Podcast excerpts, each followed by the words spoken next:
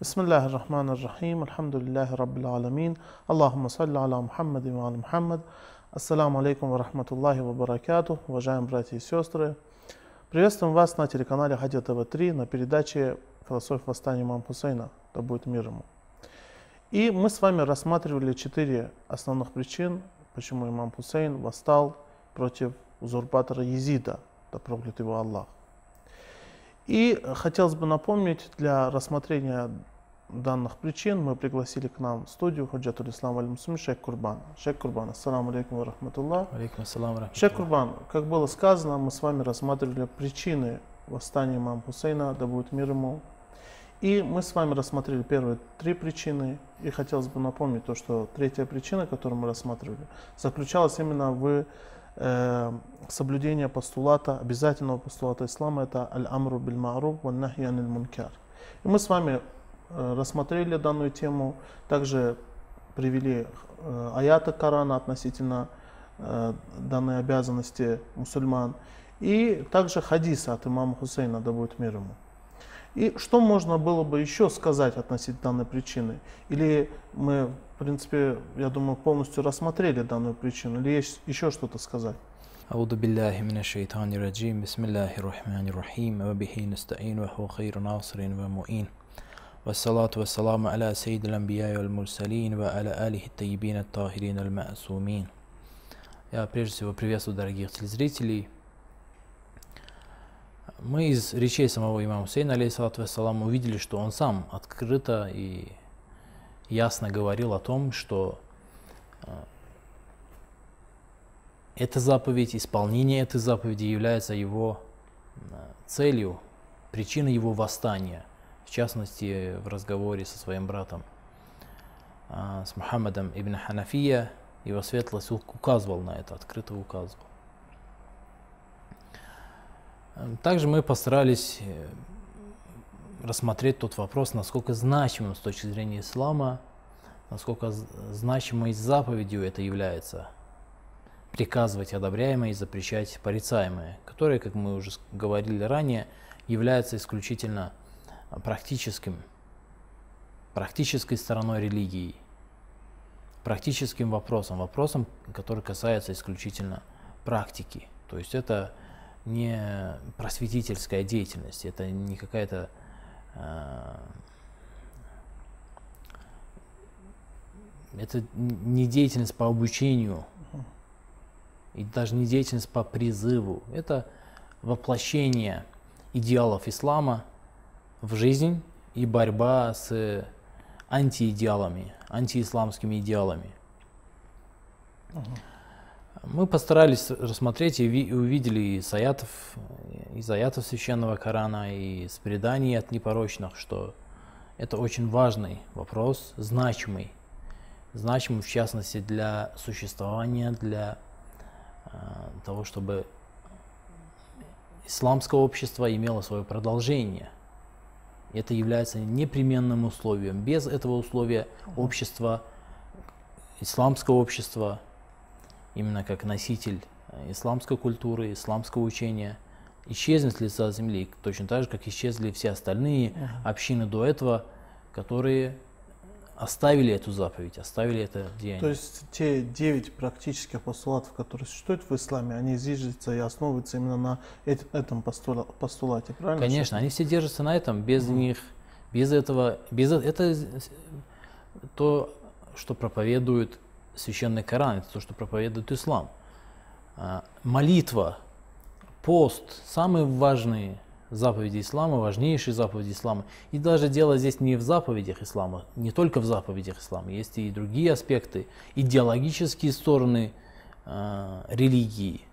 Все, весь ислам а, и не только ислама, и даже более того, исламское общество, как общество носитель определенной культуры, определенных взглядов, определенных идеалов.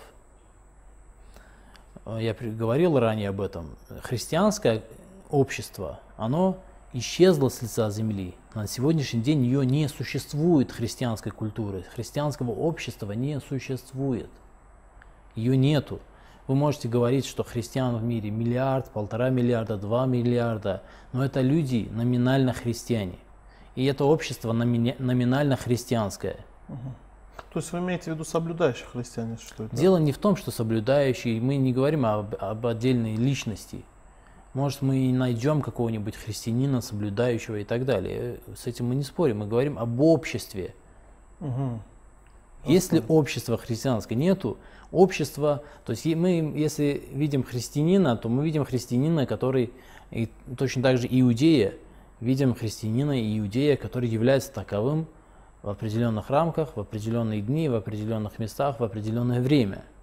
В жизни он не такой, он не может быть таким, он не может быть настоящим христианином, живя в таком обществе, потому что общество проповедует, пропагандирует и исповедует абсолютно другое. Человек другие Курбан, взгляды. разве нельзя то же самое сказать про мусульман? Разве все мусульмане являются, ну, общество, допустим? Существует исламское общество, существует общество, которое является носителем этой культуры.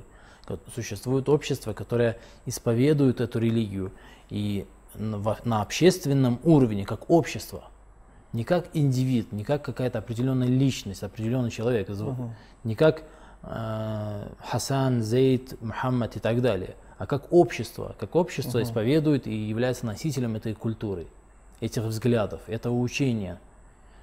То есть, и это благодаря вот угу. этой заповеди.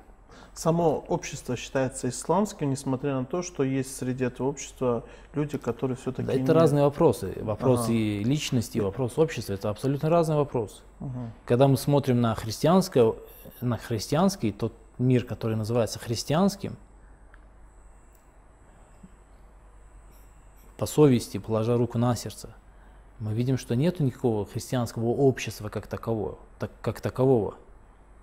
Даже элементарнейшие христианские заповеди попираются этим, этим обществом. Шекурбан, я вспомнил, мы однажды с вами как-то беседовали вне передачи, и мы с вами говорили о той или иной, скажем так, группе лиц. Мы говорили то, что как индивиды, как, скажем так, отдельно если взять, этих людей, они никакие. А как общество, они на самом деле хорошее общество, именно кто, сильное кто общество. Они? Ну, говорили о некой группе лиц, не, не буду говорить, про кого мы с вами Ну да, это же это абсолютно разный вопрос. И да. вопрос индивида, личность это разный вопрос. И здесь можно долго говорить о том, насколько отдельный индивид влияет на, на общество. Но есть э, даже в той же самой психологии, есть разные разделы психологии, лич, личностная психология, общественная психология. Это разные вещи, и у них разное поведение, разные законы царят в этих двух мирах, в мире, в мире определенной личности или в мире общества. Это разные вещи. И, и то, что сейчас мы наблюдаем, конечно, я и все прекрасно понимают, что большинство стран, большинство мусульман большинство мусульманских обществ, они также номинально являются мусульманами. Это мы констатируем с горечью, мы констатируем это э, с, с сожалением, с величайшим сожалением. Но что именно? То, что они номинально являются мусульманами? То, что, да, то, что все-таки многие общества мусульманские, многие мусульманские группы, они номинально мусульмане. Это а. номинально мусульманское общество, а реально мусульманские идеалы не исповедуются этим обществом. Но несмотря на это, э, к счастью и благодаря вот этой заповеди, благодаря в том числе действиям его светлости имам Сейна, алейхиссалату вассалам, все-таки в определенных обществах существует общество, существует мусульманское общество, которое сохранило эти идеалы и проповедует эти идеалы и демонстрирует, что самое главное, демонстрирует эти идеалы миру. Демонстрация, как, как бы первого взгляда не казалось незначительным, это очень значительная вещь. Демонстрация, демонстрация, э, то есть недостаточно просто исповедовать какую-то ценность, нужно демонстрировать то, что ты это исповедуешь. Это очень важно. Вот, например, представьте себе, то есть вот произошло, произошла революция какое-то время назад, так называемая э, буржуазная революция и другие революции, в частности во Франции происходили, в результате которых произошли определенные изменения в западном мире. Это, в частности, э, образования, были определенные реформы в области образования. И в частности, что я, на чем я хочу акцентировать внимание, некоторые реформы и революции касались именно женщин, свободы женщин, потому что ну, до этого были определенные ограничения в правах женщин, где-то не позволяли им голосовать, где-то им ограничивали свободу получения образования, где-то они имели проблемы с работой и так далее. Но в результате этих реформ, которые отчасти были хорошими в западном мире, которые произошли, женщины обрели определенные свободы. Но эти свободы стали э, ассоциироваться с развязанностью, к сожалению. То есть считается, что чтобы женщина могла быть умной, свободной, э, независимой, э, самодостаточной, как с материальной с точки зрения, так и с, другой, с других точек зрения, она должна быть развязанная. Угу. Понимаете, эта ассоциация появилась на тот момент. Считали, что если женщина она целемудрен, целомудренная, если женщина, э, например, покрытая, придерживается определенных религиозных взглядов, то она не может быть самодостаточной, э, образованной и так далее, свободной и так далее. Она считается, что расценивается как некая вещь, а не как человек, не как личность. А тут вы представьте себе, существует общество, в котором женщина целомудренна, но при этом образованна, умна, свободна, самодостаточна. И это пример для всего мира. Я в качестве примера это всего привожу. Можно, можно множество примеров из других областей, из другие, и другие примеры э, относительно такое, ценности ислама. Такое отношение появилось именно на основании как раз до этого принципа, который мы с вами обсуждаем. Это да? все сохранилось, да. То есть, э, видя весь остальной мир, видя, что существует общество, в котором живут целомудренные женщины, но при этом они образованные, самодостаточные, и свободные. Это все всему миру говорит о том, что чтобы быть образованной, в частности, не обязательно быть распущенной, развратной. Э, то есть это не обязательно. Это Шеф, пример. Вам. Это пример для всего мира. Спасибо вам большое, но мы вынуждены прерваться на перерыв, после чего продолжим. Уважаемые телезрители, после небольшой паузы мы снова продолжим наше обсуждение.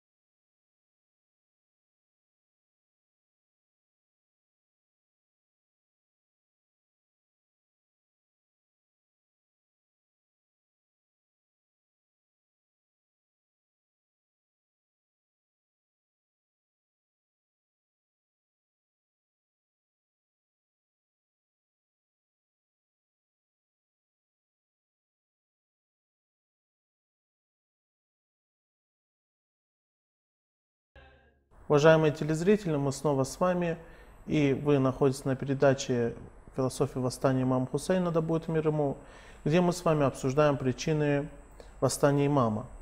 И э, мы пригласили к нам в студию Худжатуль Ислам Аль Мусуме, шейх Курбана. Хотел бы его представить вам. Шейх Курбан, я снова приветствую вас. И мы с вами говорили о данной, э, скажем так, причине. Это Аль-Амр Биль-Мару Ванахьян Мункар. Мы сказали, насколько важна эта причина. И хотелось бы продолжить. Да, говоря о том, э, насколько это важным является, мы как бы довольно-таки долго и подробно об этом говорили, но какое влияние оказало это?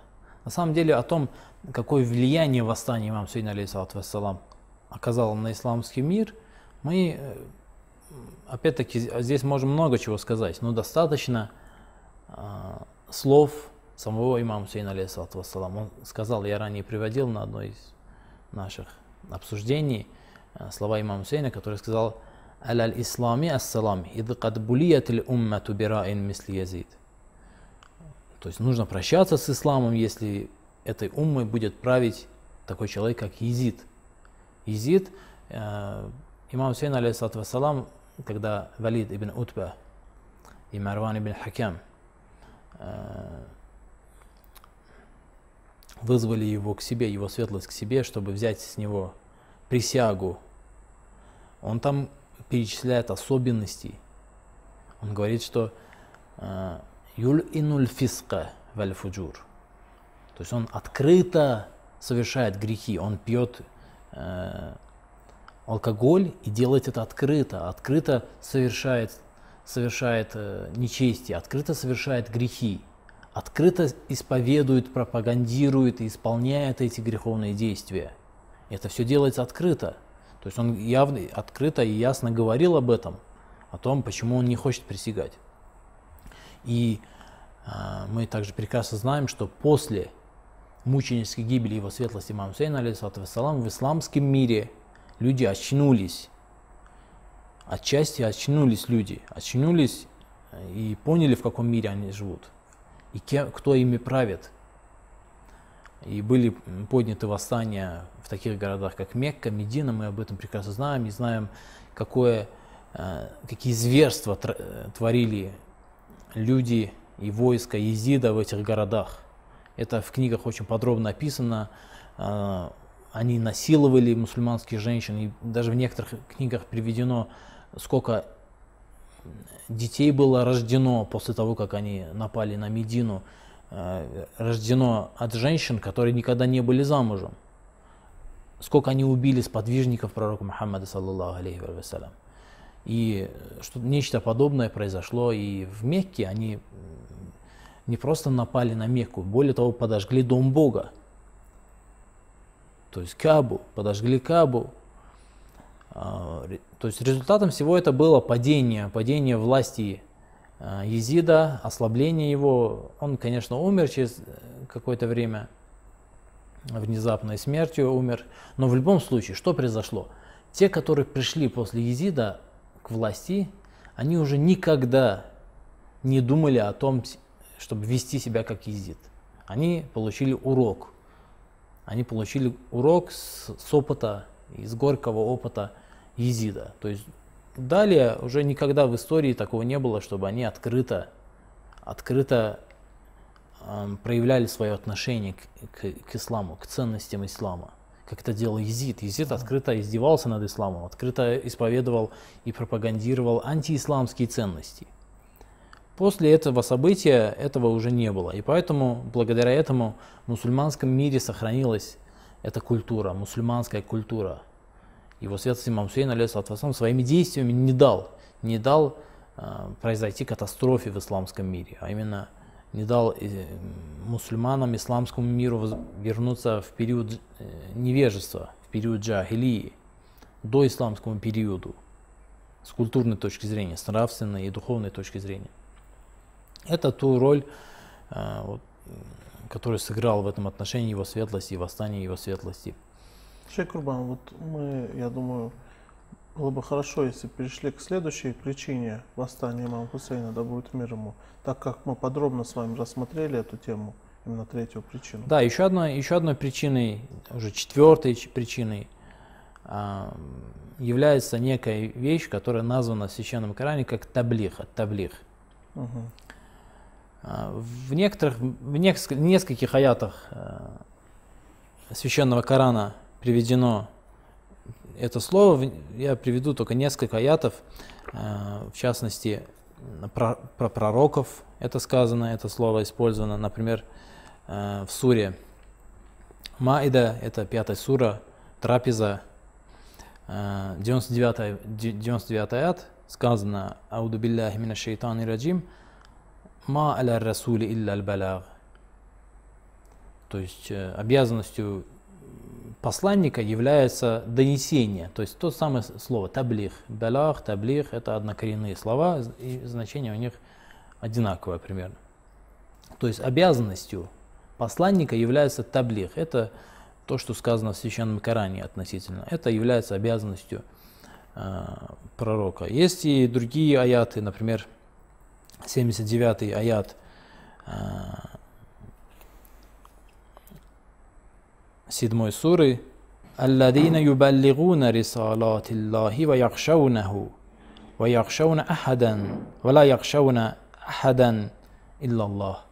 Те, которые донесли послание, послание Всевышнего, боятся его и не боятся никого, кроме него. То здесь это также э, качество приближенных Всевышнего. Угу. Таким образом, мы видим, что это миссия, это обязанность донесения является обязанностью посланников, но не только посланников. Дело в том, что это обязанность, не всякого сомнения, касается также и других людей, не только посланников. А, ну, у нас времени, наверное, нету, все-таки не успеем. Я только скажу разницу, потому что некоторые могут не понять, в чем же разница между таблигом и аль-амр биль ну, Я думаю, что эта разница займет меньше двух минут, потому что у нас времени нету. Да, э, разницу я ранее разъяснял. Разница, я думаю, что согласно тому, что было ранее сказано, это понятно э, должно быть. Э, таблих – это просветительская деятельность. Это просвещение людей. Просвещение людей, обучение ислама, о послании Всевышнего, об откровении и так далее. Это просвещение. А аль-амр биль ма'руф – это воплощение, это не просвещение, как я ранее говорил. Угу это воплощение идеалов в жизнь и борьба, практическая борьба с антиидеалами. Это вот разница между ними, но так как времени нету, и я думаю, лучше приступить. Да, Шейх Рубан, лучше приступить к скромной речи. Есть, конечно, да. некоторые вопросы, которые Иншаллах, я вам тогда задам продолжим. на следующей передаче. Да. Итак, это также э, Лухуф Саид ибн Тавуса. Здесь э, описаны ряд событий, которые произошли в день Ашуры, на десятый день, день, когда его светлость пал мученической смертью. Но я хочу привести один отрывок, который касается одного из самых тяжелейших моментов, который, одного из самых тяжелейших событий, которые произошли в этот день. Здесь сказано следующее. ولما رأى الحسين عليه السلام مصارع فتياته وهبته أزم على لقاء القوم бимухджатихи. Когда имам Сейн, алейхиссалату вассалам, увидел, что все его сподвижники, все его а, все члены его семьи, все его помощники, все люди, которые готовы были умереть за него, сражаться за него, а, все боеспособные люди, которые на это готовы были, все они пали, пали мученической смертью, он решил попрощаться со своим семейством, попрощаться со своими родными и уже отправиться самому на поле битвы. «Ванада халь мин заббин язуббу ан харами Расулиллах». И тогда его светлость стал призывать, есть ли кто-нибудь, кто может защитить дом и семейство посланника Аллаха. Хальмин мувахидин яхафуллаха фина. Есть ли кто-нибудь, кто боится Бога ради нас? Хальмин мугисин ярджуллаха биигасатина, если кто-нибудь, если помогающий, который помог бы нам, халь мин муинин ярджума индаллахи фи ианатина, если кто-нибудь, кто готов помочь нам, надеясь на, на довольство Аллаха, надеясь на Аллаха. Фартафаат асваун ниса, асватун ниса. И услышав эти возгласы имам Сейн, алейхиссалату вассалам, который уже можно сказать, выполнял последнюю свою обязанность, чтобы в судный день ни у кого из слышащих его и видящих его не было оправдания.